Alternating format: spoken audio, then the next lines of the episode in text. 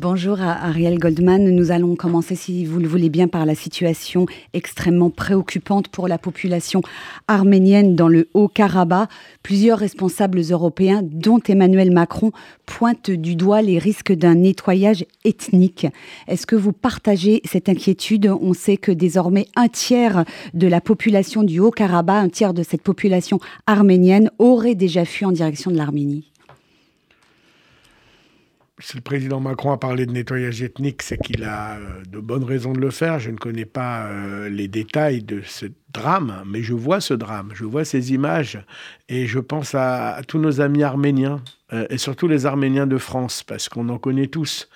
et on sait que leur histoire est tellement entremêlée à la nôtre, en tout cas similaire, avec euh, ce génocide de 1915 qui n'a jamais été reconnu euh, par les Turcs. Vous imaginez, Laurence, si euh, la Shoah n'avait pas été reconnue par les Allemands, où nous en serions, dans quel état nous serions? Et puis il y a euh, tous ces Arméniens, ces grands Arméniens euh, qui ont cheminé avec euh, le peuple juif. Ça va du groupe Manoukian pendant la guerre à Charles Aznavour dont les parents étaient des justes. et puis tout récemment, les institutions arméniennes qui ont toujours été, le CCAF notamment, qui a toujours été présent dans nos combats contre l'antisémitisme. En 2012 à Otzaratora, ils étaient là, à l'Hypercacher, ils étaient là. donc voilà, il y a cet attachement et puis il y a ces images tragiques Euh, on ne peut pas fermer les yeux. À un moment donné, on, ne peut pas euh, euh, laisser comme ça un, peuple se faire complètement rayer de la carte parce que c'est ce qui est en train de se produire. Vous êtes exprimé sur ce sujet sur le réseau social X, anciennement Twitter, en tant que citoyen européen et français, et plus encore en tant que juif. Avez-vous dit quelle responsabilité euh, nous impose euh, le fait d'être juif vis-à-vis de ce peuple arménien? C'est ce que vous avez voulu dire bah, je, je, viens de le dire, mais je vais le redire euh, mieux peut-être.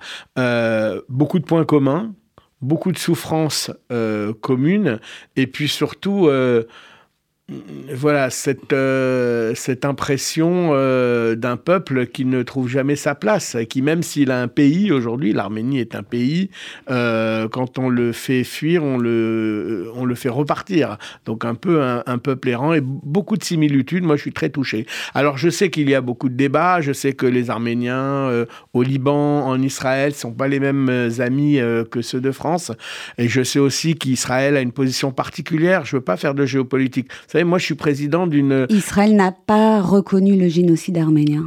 La Knesset l'a reconnu quand même. Euh, Israël, c'est vrai, ne l'a pas reconnu. Euh, c'est une des choses euh, que j'ai parfois du mal à comprendre, mais Israël a ses bonnes raisons aussi. Pas, moi, je ne veux pas rentrer dans ce débat. Vous savez, moi, je ne fais pas de géopolitique. Je suis président d'une institution humanitaire. Je suis président d'une fondation philanthropique. Et donc, je dis ce qui sort de mon cœur et ce que je vois. Et ce que je vois sont des images insoutenables. Autre sujet, euh, Ariel Goldman, dans l'actualité de ces derniers jours, la venue du pape le week-end dernier à Marseille avec cette grande messe qui a réuni plus de 60 000 personnes au vélodrome euh, d'hiver. Qu'est-ce que ça dit sur euh, la vitalité du catholicisme en France alors que on dit très souvent que la pratique religieuse est en baisse? D'abord, la France, c'est le pays, the catholique. C'est un pays, c'est la fille aînée de l'Église, on l'a toujours dit. Enfin, moi, je l'ai appris à l'école, je pense que vous aussi. Euh, euh, deuxièmement, euh, le pape est un chef d'État. Troisièmement, le pape est, quelqu'un d'attendu, de respecté. Donc, je pense que dans ces dizaines de milliers de personnes, il y avait des fidèles, il y avait des pratiquants, puis il y avait des croyants, puis il y avait aussi des gens qui sont attachés à la personne du pape par ce qu'il incarne, par ce qu'il représente et par le message qu'il véhicule. Donc euh, moi, je ne suis pas du tout étonné. Euh, j'ai souvenir des visites de Jean-Paul II. J'ai eu la chance, moi, de rencontrer Benoît XVI quand il est venu en 2008 il y avait euh, le même engouement. Euh, alors, c'était pas au stade Vélodrome, évidemment, mais j'ai toujours vu cette ferveur pour le pape. Il incarne quelque chose de particulier, ce pape François, avec ses messages de fraternité et d'humanité, notamment en direction des migrants? Bah, C'est une autorité morale, éthique? Bah, il a son style, hein, le pape François, il s'en cache pas. Il suffit de voir monter dans sa petite voiture blanche, euh, sortir de l'avion. Euh, c'est une image quand même qui restera marquée euh, dans l'esprit de tout le monde. Hein. et il est très attaché à cette question des migrants parce que effectivement, il y a des femmes et des hommes qui meurent en mer et que lui, à, la place qui est la sienne, il estime qu'il a un devoir d'ingérence et un devoir d'alerte. je n'ai pas de position là aussi à donner, mais je respecte euh, celle du Saint-Père, même si effectivement euh, elle entraîne des conséquences pratiques euh, probablement intenables pour les États auxquels il lance ses appels. mais je, suis touché, moi, par cet homme. je ne l'ai jamais rencontré, mais il a une personnalité, une façon de faire, une histoire aussi personnelle qui, qui me frappe et qui me touche. Alors, à l'occasion de la venue du pape François à Marseille le week-end dernier, le FSJU de la région PACA a organisé un Shabbat ouvert sur la cité en présence notamment de représentants de l'Église euh, catholique. Quel est le message porté par le Fonds social juif unifié lorsqu'il organise ces Shabbats euh, d'ouverture aux autres religions? Alors, la communauté juive a été euh, très bien représentée hein, pour la visite du pape. J'ai vu à la télévision, sur BFM, que le grand rabbin Ohana, qui est un grand rabbin très orthodoxe, qui était là, présent à la prière œcuménique à la, rencontre œcuménique justement euh, en, hommage aux migrants euh, et à tous les, disparus en mer. Euh, et effectivement, c'est le Fonds social qui a été mandaté ou à qui, envers qui le, le, le, service national pour les relations avec le judaïsme, le père Le Sourd, a fait appel pour que soient organisées des manifestations pour tous ces jeunes du monde entier qui venaient sur Marseille. Donc il y a eu notamment une grande conférence avec Marek Alter et il y a eu ce Shabbat, Shabbat organisé avec la grande synagogue consistoriale de Breteuil, où se sont réunis euh, euh, des juifs et des non-juifs, et où finalement euh, le Fonds social juif unifié a eu l'occasion de montrer à des juifs et à des non-juifs ce qu'est un Shabbat. Et c'est important parce que finalement le Shabbat, on en parle souvent. D'ailleurs, dans l'adresse qui a été faite devant le pape et devant le grand rabbin et devant tous les représentants des cultes, l'archevêque de Marseille, monseigneur Aveline, je crois qu'il est cardinal d'ailleurs, a dit il faut faire vite parce que c'est le Shabbat. Donc tout le monde connaît le Shabbat, mais personne ne sait ce qu'est vivre un Shabbat. Et donc c'est le mérite des équipes du FSJU, de Lionel Storal, président local, d'Elsa Charbit, notre délégué euh, euh, local, d'avoir fait vivre ce Shabbat euh, à des jeunes qui ne le connaissaient pas. Euh, nous sommes actuellement en pleine célébration des fêtes de Ticherie avec encore et toujours cette menace terroriste hein, qui plane sur notre pays. À quel niveau euh, évaluez-vous euh, cette menace terroriste cette année pour ce qui concerne la communauté juive? Alors moi, je ne suis pas ministre de l'Intérieur, mais je sais ce qu'a dit récemment le ministre de l'Intérieur. Il a lancé une euh, demande très précise à tous les services pour que euh, des gardes soient organisés, ce qui a été le cas, euh, statique et dynamique autour des lieux de culte. Il a dit aussi que... L'organisation Al-Qaïda Voilà, l'organisation Al-Qaïda avait lancé des menaces. Il a dit aussi que la communauté juive, mais nous le savons, hein, le SPCJ fait ça toute la journée, nous savons que nous sommes une cible. Nous restons une cible en France et partout dans le monde et que euh, bien des organisations, bien des États aussi, je pense à l'Iran notamment, euh, euh, se satisferaient bien d'un gros attentat. Donc les services sont sur le qui-vive. grâce à Dieu, les fêtes de Rosh Hashanah et de Kippour se sont bien passées. Il y a maintenant à passer celles de Sukkot et j'espère qu'elles elles se passeront dans le, même, calme, mais avec la même vigilance.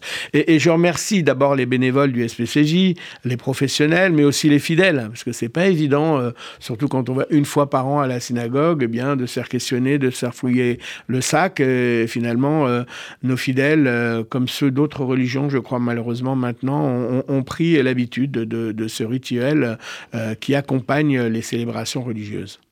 Cette euh, rentrée 2023, Regelman est placée sous le signe de l'inflation qui perdure et qui affecte le pouvoir d'achat des ménages et des familles. L'année dernière, le FSGE avait pris des mesures d'urgence pour venir en aide euh, à ces familles, mais face à une situation qui s'installe, quels sont les dispositifs pérennes qui vont être mis en place pour accompagner ces personnes qui sont en situation sociale très fragile? Alors, euh, c'est vrai que vous avez vu que les, présidents des grandes organisations, les Restos du Cœur, la Croix-Rouge française ont lancé des alertes euh, à la fin août ou au début du mois de septembre. C'est pas anodin. Euh, c'est la première fois que ça arrive. C'est pas que les ressources manquent, c'est que les besoins explosent.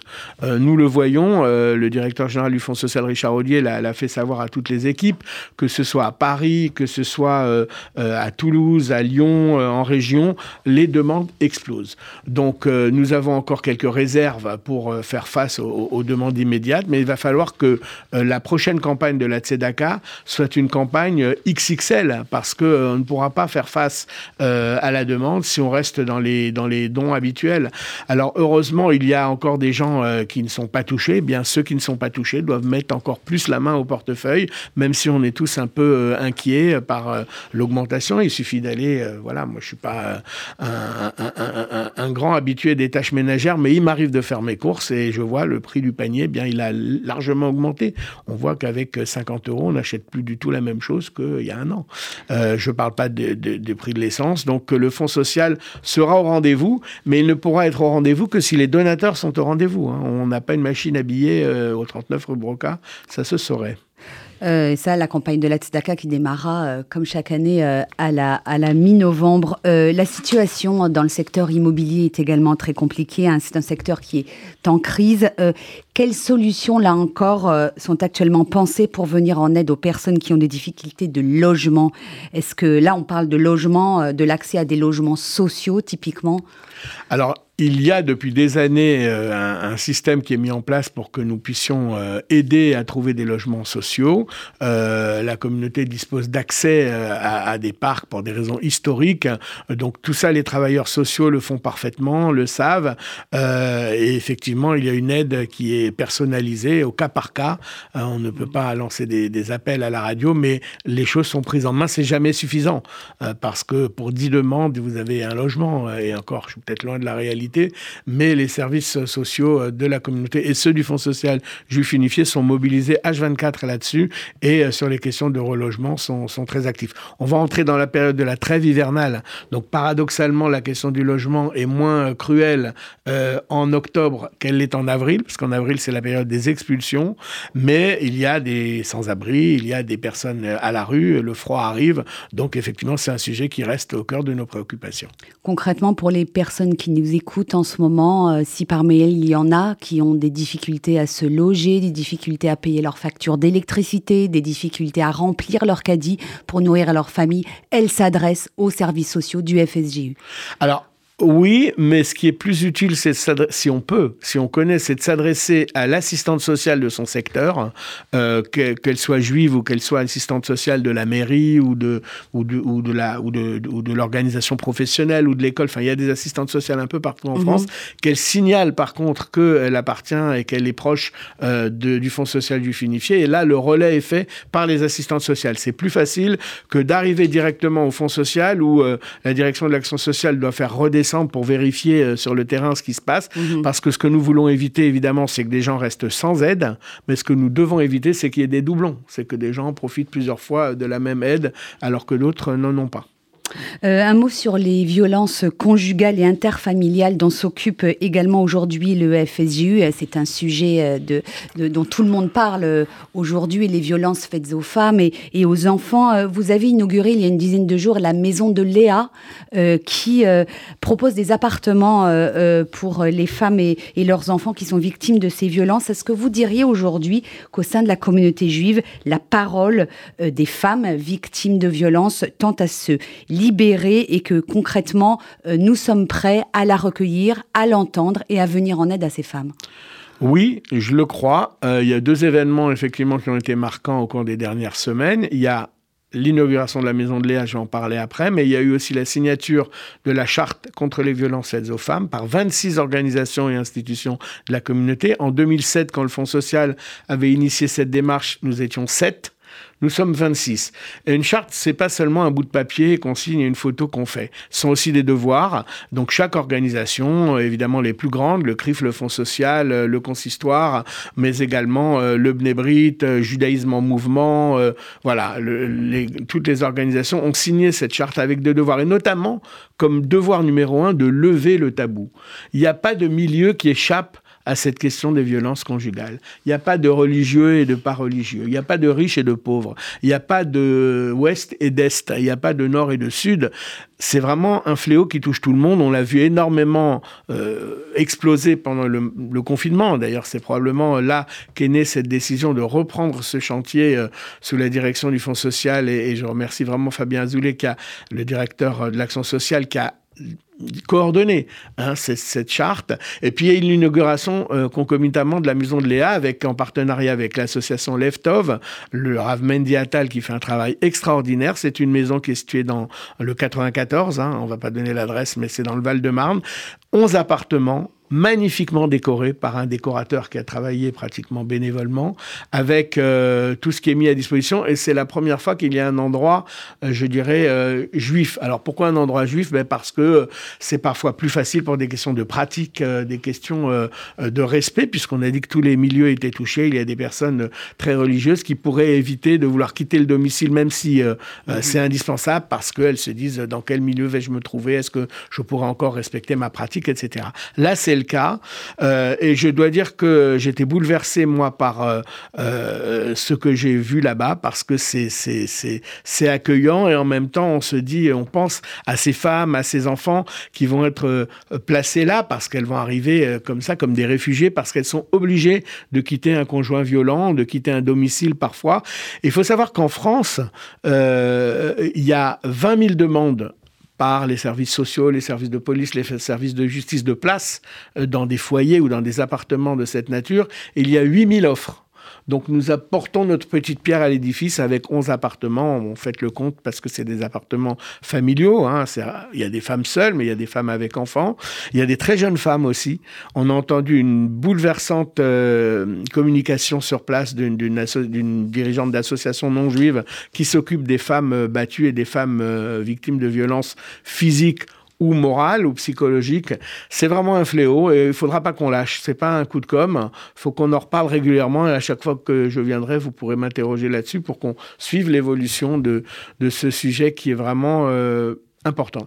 Allez, il nous reste 30 secondes. Ah pour euh, vos voeux à l'occasion de cette nouvelle année 5784, Ariel Goldman Alors, je refais mes voeux parce que j'avais eu la chance de pouvoir les faire un matin avec Margot, mais je refais pour Ceux qui ne vous auraient pas écouté. Et puis, on, est encore dans la période, puisqu'effectivement, jusqu'à la fin de Simchat Torah, on, on, peut souhaiter se souhaite les vœux. Je souhaite surtout une année euh, de paix, de paix dans les cœurs, hein, de paix dans les âmes, de paix dans les foyers, de paix dans les esprits, une année de tolérance, une année de respect mutuel je crois que c'est une valeur euh, fondamentale. On voit les, on a parlé des violences faites aux femmes, il y a aussi la question du harcèlement, mais tout ça, c'est la même, c'est la même racine qui vient. Le mal, c'est le respect. Et j'espère que ce sera une année respectueuse dans les familles, dans les foyers, dans les associations et dans, et dans les cœurs de chacun. Merci Ariel Goldman d'avoir répondu aux questions de RCJ.